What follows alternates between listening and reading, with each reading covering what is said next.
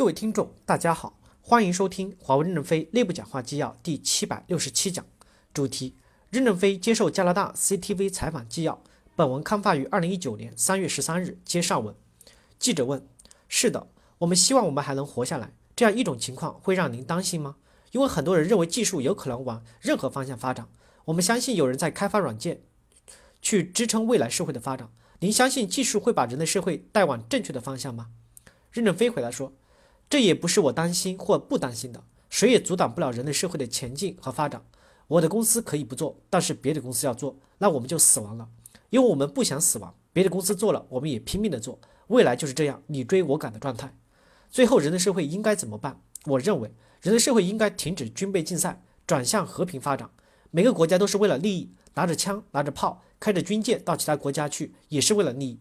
如果转到生产上来，获得更多的利益。造福整个社会，那有什么不好呢？比如人工智能拖拉机，二十四小时在田里耕地，它不怕蚊子咬，不怕寒冷，也不怕暴风雨，二十四小时工作，提高了作业质量。还有一些偏远的山沟，别人都不愿意去，他自己在那种地，不就提高了人类财富吗？人类社会更加的文明发展。我从管理学和技术方面认为这是积极的。当然，社会学也提出了对人工智能的一些负面的看法，但是担忧人工智能。会取代人这一点，我认为在未来二三十年内不会出现。这二三十年不要太担忧了。如果将来真能取代人的时候，我们可以用法律来禁止。记者问：有一个对比非常有意思，您是全世界最大的网络技术公司的创始人，但是华为却诞生在中国，而中国又是一个对信息有限制的国家，这里没有 Twitter，没有 Facebook，没有 Google。如果我们看未来，您是不是也会去游说中国政府，从而他们在信息流动上采取更加开放的政策？任正非回答说：“我坚决支持 Google、Facebook、亚马逊，所有都进入中国。我的态度从来没有改变过。而且您看，我从来都是帮苹果说话。尽管我们跟苹果有竞争，但是每次有机会，我们公司就帮苹果说话，帮这些西方公司说话。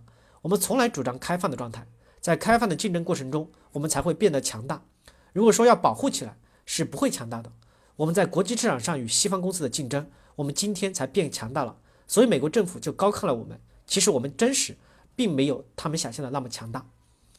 记者问：“刚刚您提到苹果，这让我想起，整个世界都知道乔布斯，但是您在此之前都是很神秘的人。为什么您最近决定走出向前台，让整个世界更好的了解您的公司？”任正非回答说：“我们家都是乔布斯的粉丝，除了我以外，我们家过去都使用乔布斯的产品。乔布斯出事的时候，我小女儿还主持我们开了一个追悼会，为乔布斯默哀一分钟。”所以，我们家是很认同乔布斯的。乔布斯为人类的社会推动进了移动互联网，使互联网变得更加的发达，人类改变了人类社会，是一个伟大的人。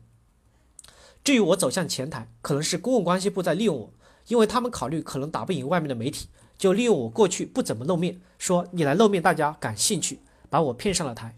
最初露面是他们把我骗去了达沃斯，说是开个小会，闭门会议。我没想到闭门会议是全球直播，一下子就把我推到了前台。我知道今天与你的交流也会全球直播放，但是我很坦诚的讲，我们和世界之间是为了创造人类未来的幸福，应该都要合作共赢。没有一家公司能独立的承担起信息社会的责任，所以我们完全支持我们的竞争对手。我从来都没有攻击过竞争对手。记者问：“那你喜欢现在大家对您的关注吗？”任正非回答说：“我当然不喜欢。”因为让我没有了人身自由。以前我身上揣了两百块钱人民币，半个月都没花出去。有有次好不容易在一个地方喝咖啡，我说我把钱都给你，我总算花了钱。由于我太受关注，就没有人身自由。走到机场被人拍照，走到咖啡厅被人拍照，拍了照被发到网上去，还不知道被他们怎么编解说辞。所以我就像只乌龟一样，躲到一个阴暗的角落里。这个阴暗的角落就是我的家里，生活没有那么多自由的幸福。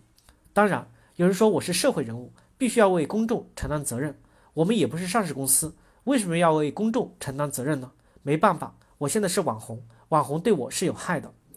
记者问：确实如您所说，您成了网红。我们这次节目播出之后，大家都会看到您这次这所宫殿。既然华为把大门打开了，我相信肯定会有很多人来深圳看一看。记者问：从历史上的这些工作作风一路延展到今天的话题。我们在华为园区转的时候，看到养了很多黑天鹅。我想知道这背后有着怎样的故事。任正非回答说：“黑天鹅跟我没有一点关系，我不喜欢黑天鹅。最好把黑天鹅都送给别人，因为它总是吃花吃草，我们的绿化环境受到了破坏。感谢大家的收听，敬请期待下一讲内容。